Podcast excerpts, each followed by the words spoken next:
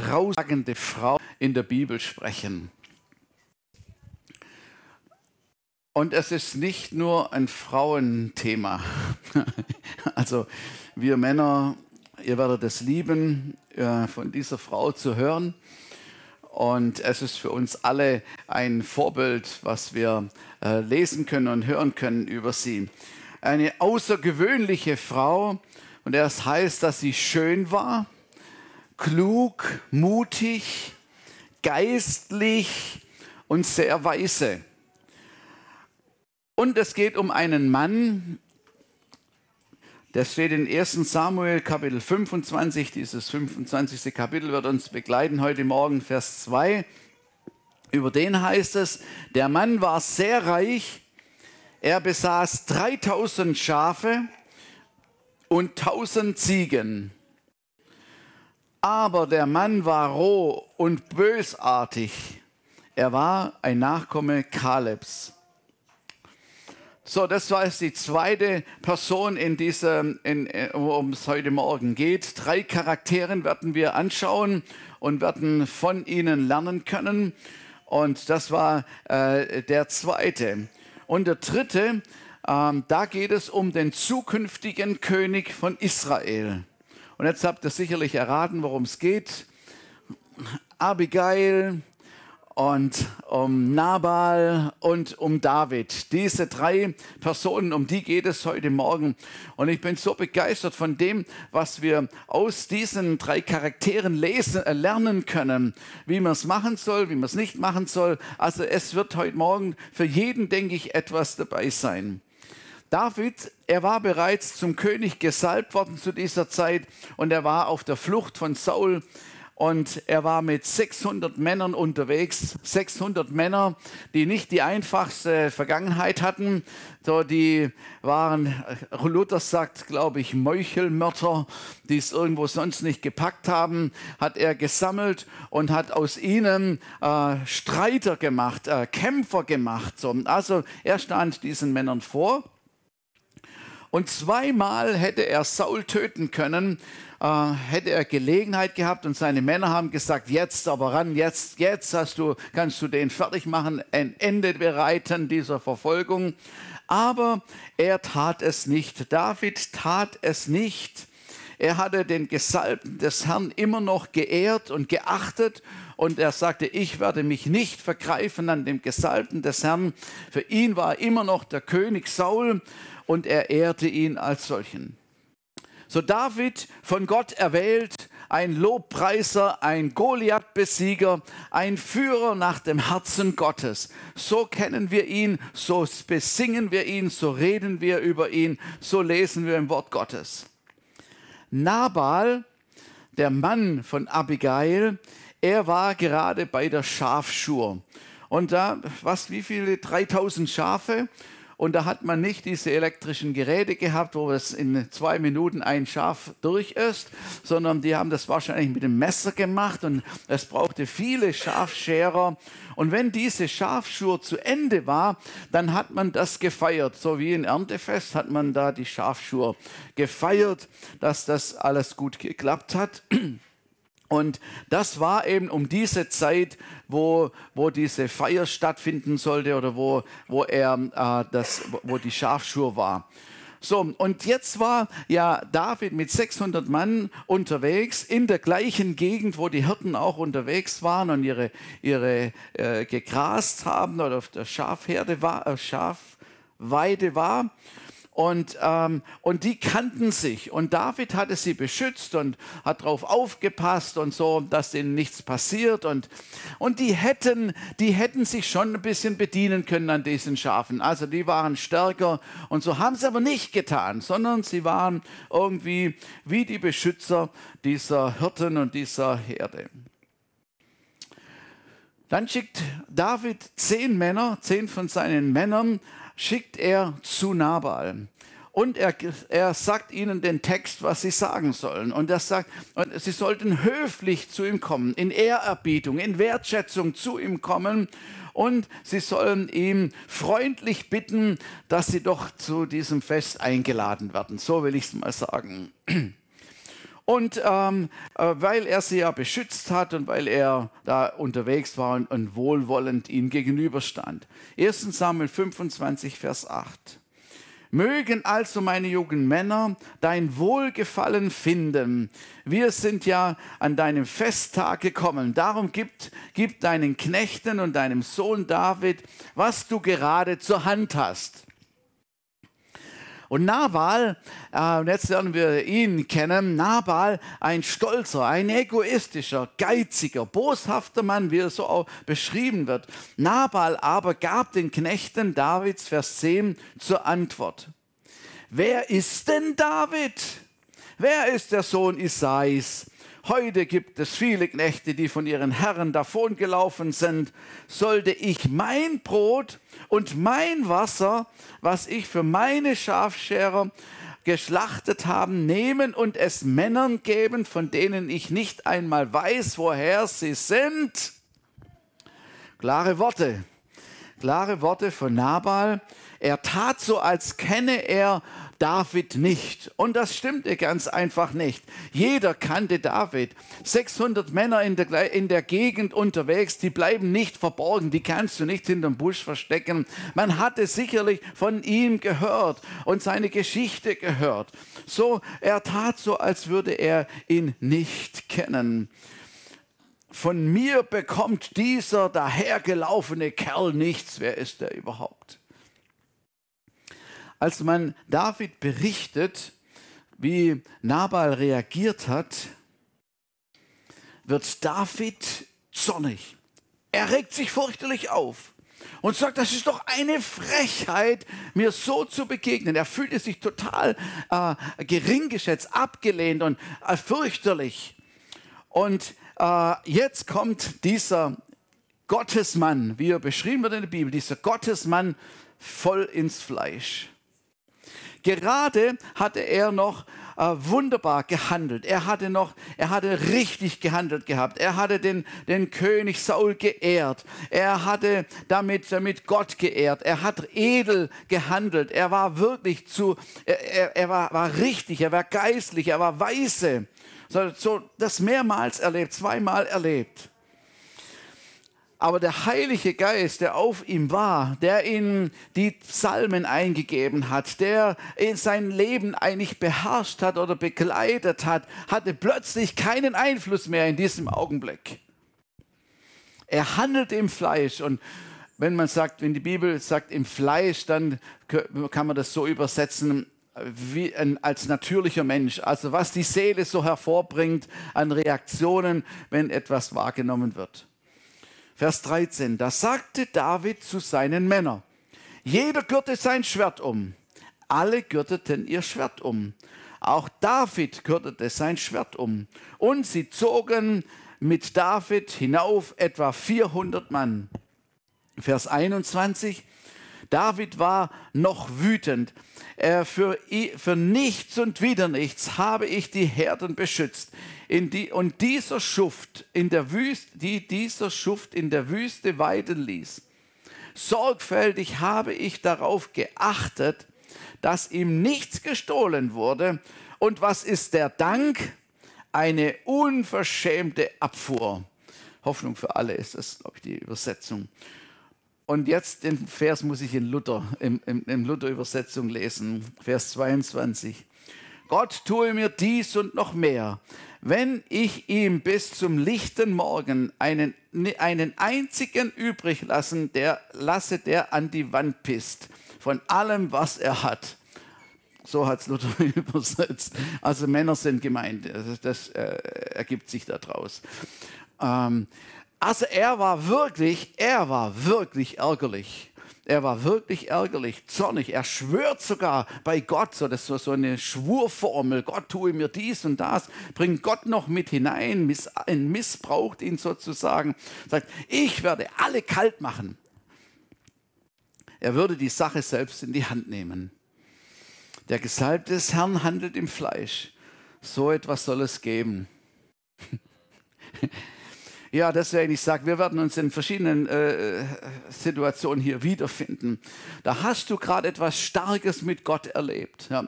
So, du wurdest gebraucht und äh, konntest anderen dienen. Gott hat durch dich gesprochen, gewirkt. Menschen wurde geholfen oder du konntest Gott Ehre machen. Und kurz darauf, kurz darauf kommt einer dir total schräg, sagt irgendetwas Komisches zu dir und du denkst, was ist bloß los? Du hörst, wie jemand über dich redet oder was über dich gesagt worden ist oder du wirst in irgendeiner Form abgelehnt und du denkst, was geht hier los? Da schlage ich aber mal zurück.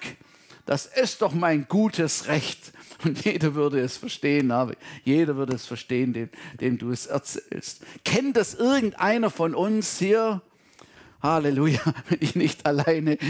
So ein paar mehr Heilige, Heiligere ähm, also nicht jeder reagiert so, okay, das stimmt, aber, aber es reizt schon, wenn es so passiert. David war fest entschlossen, Nabal wird nie wieder ein Fest feiern. Und jetzt kommt unsere Heldin ins Spiel. Abigail, die Frau des Nabal, könnte ich sagen, ey, warum hast du so einen geheiratet? Also da war doch ein blinder Fleck bei dir gerade, oder? Aber damals war es auch so, dass die verheiratet wurden. Die Eltern haben ihrem Sohn den Namen Thor gegeben. Jetzt brauchen wir noch eine Frau, die weise ist vielleicht. Keine Ahnung. Auf jeden Fall wurde sie, so, wurden sie wahrscheinlich so zusammengestellt und mussten so zusammenleben und heiraten. Jedenfalls ähm, sie war die Frau des Nabal. Und dann ein Mitarbeiter, der die ganze Sache mitbekommen hat, was da gewesen ist, kam zu ihr und erzählte es ihr. Und jetzt werden wir hier ein paar wichtige Sachen hier äh, äh, feststellen. Er ging nicht zu Nabal. Um ihn ging es ja eigentlich. Er hat ja diesen Fehler gemacht, aber er ging nicht zu Nabal. Er erzählte ihr, der Abigail, alles wie sie beschützt worden sind durch David, wie, wie sie ein gutes Verhältnis hat. Die ganze Geschichte, sie erzählt sie Abigail. Vers 17 sagte der Mitarbeiter, der Knecht zu ihr, nun überlege doch, was zu tun ist. Unternimm etwas, sonst gibt es ein Unglück. Denn dann ist Nabal verloren und wir alle mit ihm. Du weißt ja, wie niederträchtig er ist. Man kann mit ihm nicht reden. Jeder wusste das. Die ganze Belegschaft wusste es, kannte den Unterschied zwischen Abigail und zwischen Nabal in ihren Charakteren, wie die unterschiedlich sind. So der Mitarbeiter, er ging nicht zu Nabal, weil man konnte nicht mit ihm reden. Er ließ nicht mit sich reden mit dem kann man nicht reden. Der ist stur wie ein Esel. Der würde niemals zuhören. Der würde sich nichts sagen lassen. Deshalb, es macht keinen Sinn, zu ihm hinzugehen. Das war die Worte, die er eigentlich Abigail rübergebracht hatte. Weisheit, Weisheit ist, wenn man zuhören kann. Wie gut bin ich im Zuhören? Wie gut bist du im Zuhören? Und da sind sicherlich also Leute, die gern reden, es fällt es schwieriger. Und Leute, die gern so von Natur aus schon ruhiger sind und zuhören können, äh, fällt es leichter so. Da haben wir unterschiedliche Ausgangspositionen. Aber Weisheit ist es, auch zuzuhören. Der Mitarbeiter wusste genau, wer ihm zuhören würde. Wir sollten nicht wie Nabal sein. So, da haben wir einen Negativcharakter, den, von dem wir lernen können. Wir sollten nicht wie Nabal sein, mit dem man nicht reden kann, der einen nicht ernst nimmt, der sowieso sein Ding macht, egal was irgendjemand sagt, der sowieso nichts annimmt. Ich glaube, wir, wir müssen, sollten bereit sein, für Korrektur. Ich habe, ich habe äh, einen ein Spruch gehört, hat gesagt, da hat jemand gesagt, wenn wir mehr Lehrer als Schüler werden, dann wird es gefährlich. So, wir sollten immer bereit sein zu lernen, korrigierbar zu sein, äh, zu überdenken, einen Rat zu beachten, bereit, einen Rat zu hören.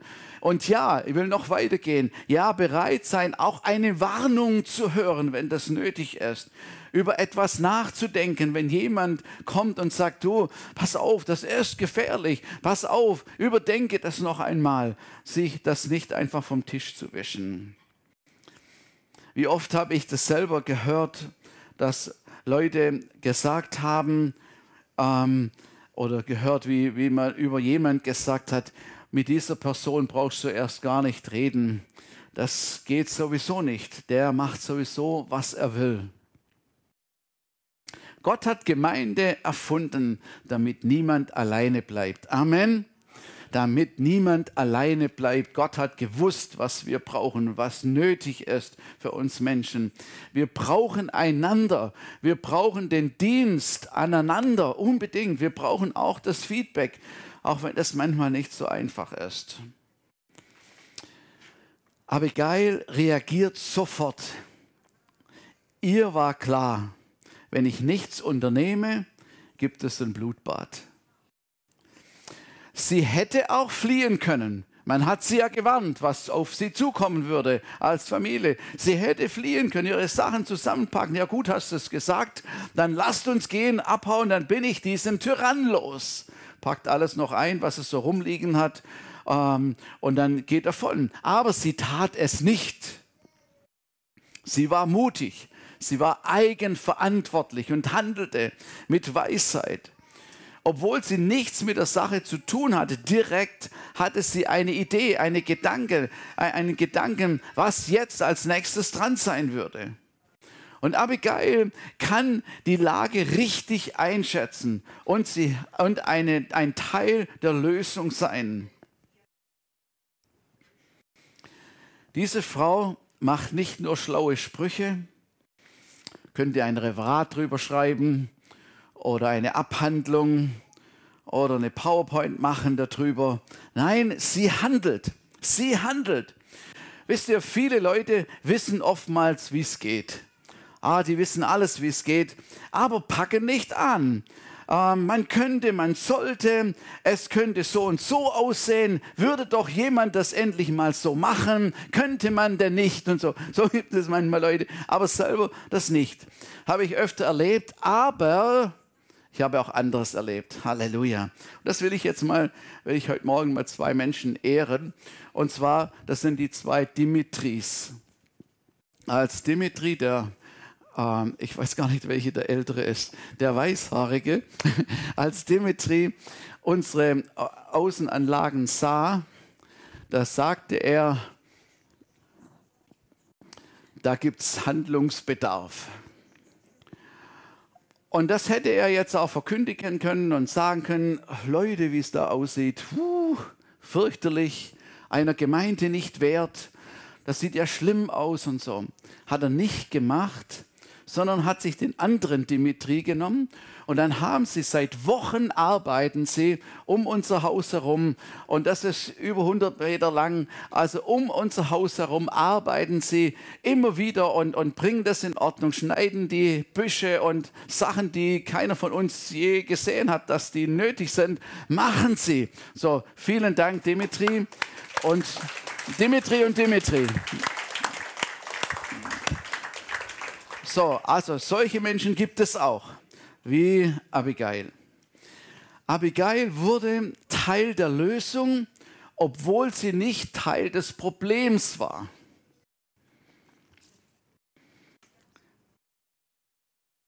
Aber woher so viel Essen nehmen? Nabal feierte ein rauschendes Fest und hat sicherlich alles zusammengezogen, was da nötig war. Aber doch, sie leerte ihre Speisekammer.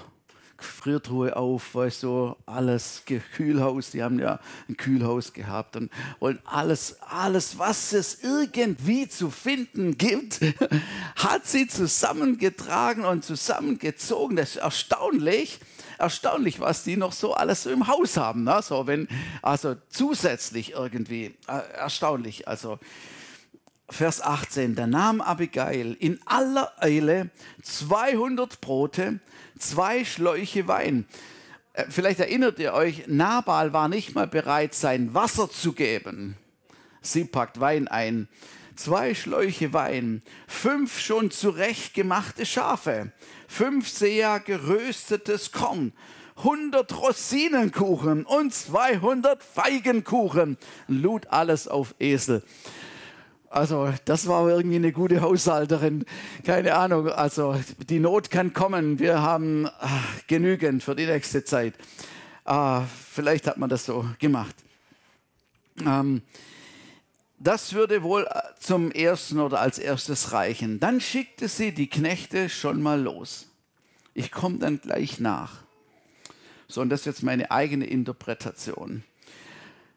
Ich glaube, die Männer, ihre Männer, die gingen schon mal in die Richtung und sie ist noch mal ins Badezimmer gegangen. Und die hat sich noch mal aufgehübscht. Ich glaube, sie hat sich noch mal hergerichtet, schön gemacht, Haare gemacht, was Schönes angezogen. Das würde ich ihr jetzt einfach mal unterstellen, weil die war weise und klug war sie weise und klug. Und wenn David einer schönen Frau begegnen würde, dann könnte es das begünstigen, dass er auf jeden Fall mal zuhört. Männer sind so. Oh, und wenn es Frauen wissen, dann, ähm, genau. Also, jetzt geht sie selber los und sie trifft auf einen wütenden David, von 400 Mann begleitet. Vers 23. Als Abigail David sah, stieg sie schnell von ihrem Esel, warf sich vor David nieder und verneigte sich bis zur Erde. Sie fiel ihm zu Füßen und sagte, mich allein, Herr, trifft die Schuld. Möge deine Magd mit dir reden dürfen, höre, was deine Magd zu sagen hat. Sie fällt vor David nieder. Sie behandelt ihn schon wie wie wenn er schon König wäre. Sie verneigt sich vor ihm, fällt auf die Erde, wie man das vor einem König tut. Sie entschuldigt sich für ihren Mann, sagt, ich wäre da niemals mit einverstanden gewesen. Es tut mir leid äh, für das, was passiert ist. Es war, das war nicht gut und so. Sie nimmt wie die Schuld auf sich, um zu zeigen, dass sie das nicht richtig und gut fand. Sie demütigt sich. Sie hat eine gute Haltung. Die hat ja eine Botschaft. Das ist immer das Wichtige, sich zu demütigen und eine gute Haltung zu haben. Das hat gute Chancen, damit eine Botschaft ankommt. Und das hat sie praktiziert. Vers 25. Mein Herr achte nicht auf diesen üblen Mann Nabal. Denn wie sein Name sagt, so ist er. Nabal, Tor heißt er und voller Torheit ist er. Ein kleiner ein, ein klein Gedanke zu Ehepaaren. Wir Ehepaare, wir sollten uns ja eins sein über, in unseren Entscheidungen und über das, was wir tun, über das, was wir machen werden und wo wir ja, ähm, sollten übereinkommen, gemeinsam übereinkommen. Aber es gibt eine Ausnahme wenn einer der Partner etwas anders sieht, er kann es einfach nicht, er kann einfach nicht damit übereinstimmen, weil er irgendwie merkt, das ist nicht von Gott. Das ist nicht richtig und es ist nicht gut. Ob Mann oder Frau, dann sollte er das nicht unterstützen und nicht deckeln. Amen. Amen. Wir sollen Gott mehr gehorchen als Menschen. Und, und das, es ist immer richtig und gut, dass wir, dass wir eine Übereinstimmung finden. Übereinstimmung finden. Aber wenn der eine derart stur ist und will sein Ding und das wäre nicht richtig, dann sollte man das nicht unterstützen. Dann beginnt Abigail in göttlicher Autorität und prophetisch zu reden und glaubensvoll. Das müsst ihr euch anhören. Das ist so, das ist so der Hammer, was diese Frau, was diese Frau hier äh, dem David entgegenbringt.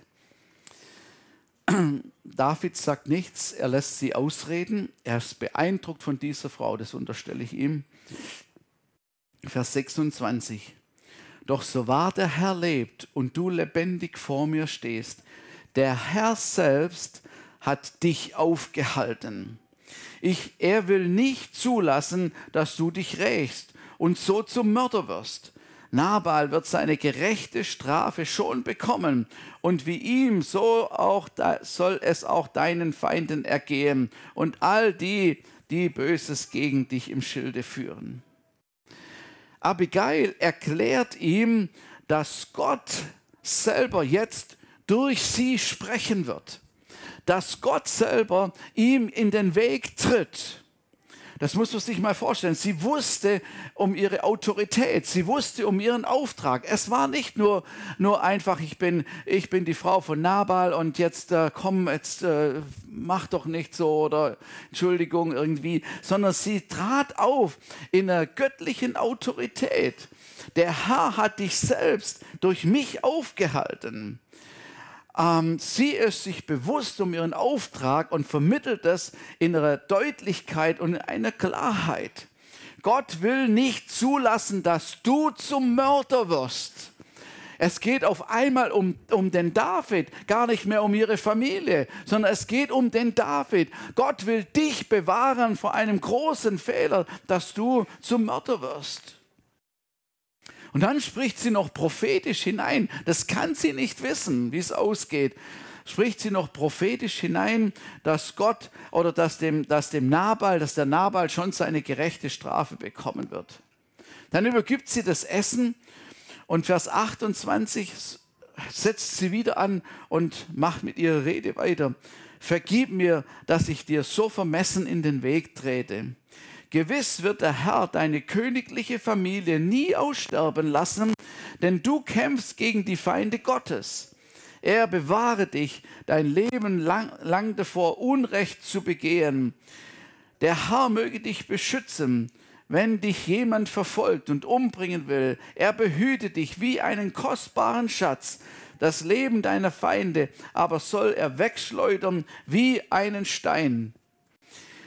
Diese Frau, die ist, die ist wirklich einzigartig. Die hat so Erkenntnisse von Gott bekommen und, und, und gibt es ohne Furcht diesem, diesem Mann, äh, diesem David weiter.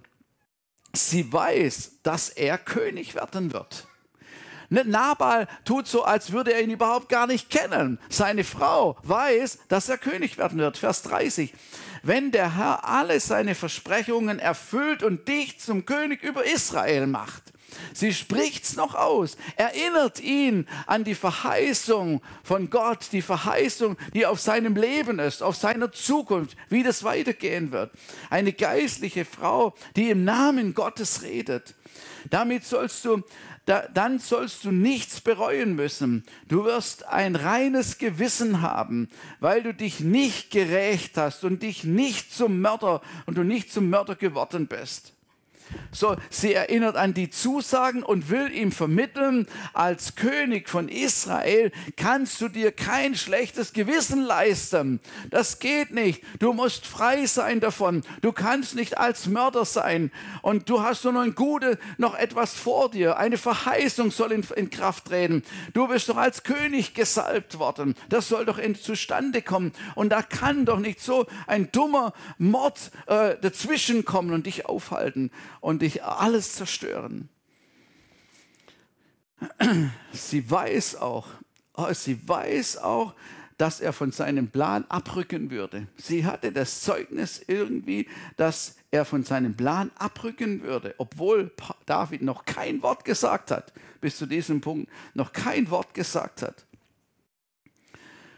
Und wenn der Herr es dir einmal gut gehen lässt, dann denke bitte auch an mich, deine ergebene Dienerin, was ihr der Herr wohl da schon gezeigt hat. Eine erstaunliche Sache ist es. Und jetzt kommt endlich dann David zu Wort. Vers 32. David rief, dass es seine 400 Männer auch hören konnten. David rief, ich danke dem Herrn, dem Gott Israels, dass er dich gerade in diesem Augenblick zu mir geschickt hat. Wie froh bin ich über deine Klugheit. Gesegnet sollst du sein, weil du mich heute davon abgehalten hast, mich auf eigene Faust zu rächen und Blut zu vergießen vor dem lebendigen Herrn und Gott Israels, der meinen bösen Plan durchkreuzt hat, muss ich gestehen, keiner von Nabals Männern hätte den nächsten Morgen erlebt, wenn du nicht so schnell gehandelt hättest. Ich, ich weiß nicht, ob wir das ganz nachvollziehen können, aber hier ist ein, ein, ein hochaggressiver, angepisster David, der zu allem bereit ist, mit 400 Streitern bei, der nur auf dem Weg ist, alles platt zu machen. Und dann kommt die Frau Gottes und tritt ihm in den Weg und redet mit ihm da einige Verse und plötzlich, plötzlich erkennt er, was, was, was alles in ihm vorgeht. Er erkennt seine Motivation, er kennt sein Handeln, er kennt seinen Plan und er merkt, dass es ein böser Plan war, den er ausgehegt hat, der nicht okay ist. Und er tut schon Buße, während er das hört. Er merkt schon, so kann ich es nicht machen. Und er preist Gott, dass er abgehalten worden ist, diesen Plan durchzuführen. Also das muss man David zugute heißen. Er war es war sein Leben lang so. Er war immer bußbereit, wenn er erkannt hat, wenn Gott ihn überführt hat. Da als später das mit Bathseba war und so, als er überführt wurde, da plötzlich, da plötzlich kam es über ihn und er tat Buße und er, und er schrie zu Gott um Vergebung. So, das, das zeichnet auch einen edlen Menschen aus, dass er das erkennt, umkehrt. Er preist Gott für Abigail. Du hast sie mir geschickt, um mich davon abzuhalten, damit ich meinem Zorn nicht, äh, nicht äh, nachgehe. Und sein Zorn war verraucht. Er war weg. Begegnung dieser Frau hat ihn völlig verändert und wieder auf Gott ausgerichtet. Halleluja, Halleluja. Ich wünschte mir, dass solche Personen mehr und mehr unter uns sind, dass wir selber so gebraucht werden können, dass Menschen so verändert werden durch die Kraft von Gott und durch mutiges, ja, mutiges Einschreiten und, und ähm, Auftreten. Er sah ein, dass er sich selbst gerecht hätte aus dem Zorn heraus, aus der Ablehnung heraus, weil er beleidigt war, heraus wäre er zum Mörder geworden. Was können wir lernen? Wir können daraus lernen, auch neutestamentlich sagt die Bibel, dass wir voll Heiligen Geistes sein sollen. Das heißt, dass wir geleitet sein sollen vom Heiligen Geist und dass wir da keine wie soll ich sagen, Pausen einlegen, wo wir sagen, Heiliger Geist, jetzt, äh, also jetzt, das, das passt jetzt nicht, jetzt muss mal die Seele ran, jetzt, das ziehe ich jetzt durch, wir sprechen dann später nochmal wieder drüber, äh, danach, wenn ich es wenn ich's durchgezogen habe.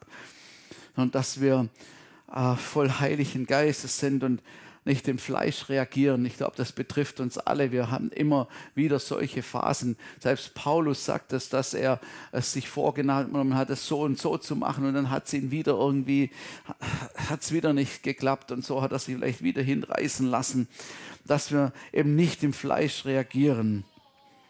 So, das ist das Erste. Und das Zweite ist, dass wir uns gebrauchen lassen in Weisheit, in göttlicher Weisheit in Demut, in einer guten Haltung, einander zu dienen, auch einander vor einem, vor einem schlechten Weg oder vor einem fragwürdigen Weg zu bewahren.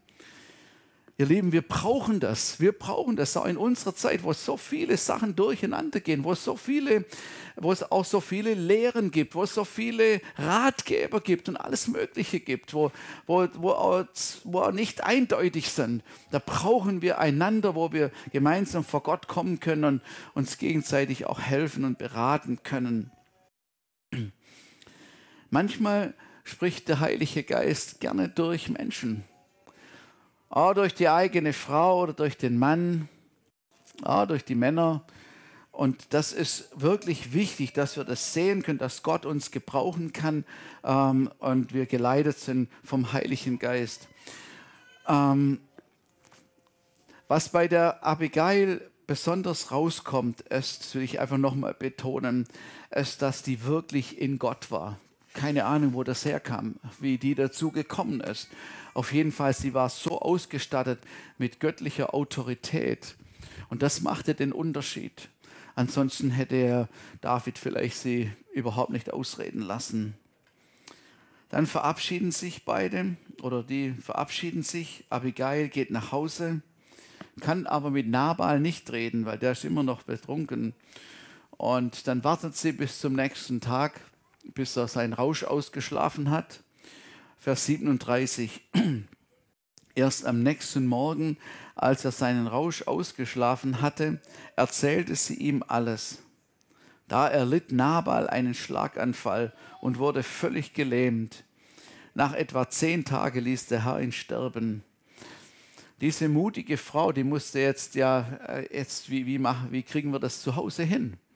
Und sie kommt nach Hause und bei der nächsten Gelegenheit, als er wieder nüchtern ist, erzählt sie ihm alles, was gewesen ist, dass sie dieses ganze Essen darunter transportiert hat, dass alles, was halt passiert ist, dass sie dem David begegnet ist.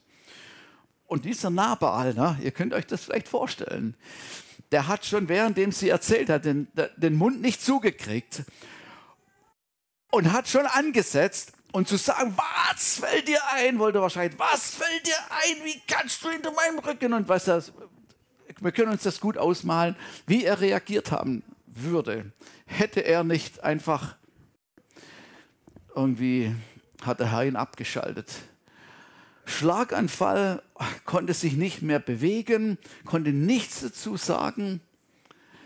Und nach zehn Tagen ist er gestorben.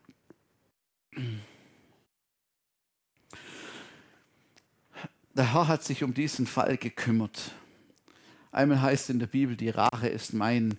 Wir sollten manche Sachen einfach dem Herrn überlassen. Also muss ja nicht gleich jemand sterben aber ihm das überlassen, damit wir uns nicht versündigen, wenn wir Dinge in Eigenregie oder so anstoßen oder im Fleisch handeln.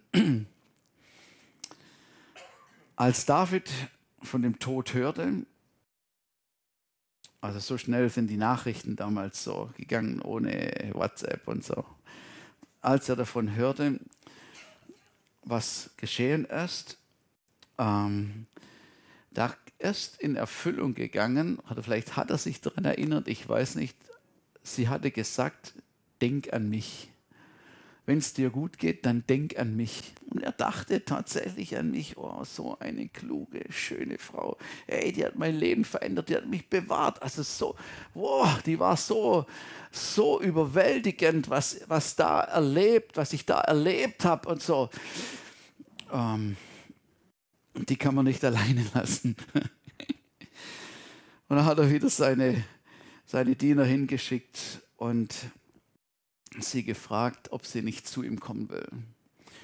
Und so kam sie zu ihm, ohne groß zu zögern, und wurde seine Frau, damals seine zweite Frau, wurde seine Frau. Diese mutige Frau, diese weise Frau. Ich weiß nicht, ich weiß nicht, äh, in welchem Charakter du dich wiedergefunden hast. Henry, kannst du kommen? In welchem Charakter du dich wiedergefunden hast oder in verschiedenen oder in allen drei teilweise. Wichtig ist es, dass wir daraus unsere Lehre ziehen. Lasst uns voll Heiligen Geistes sein.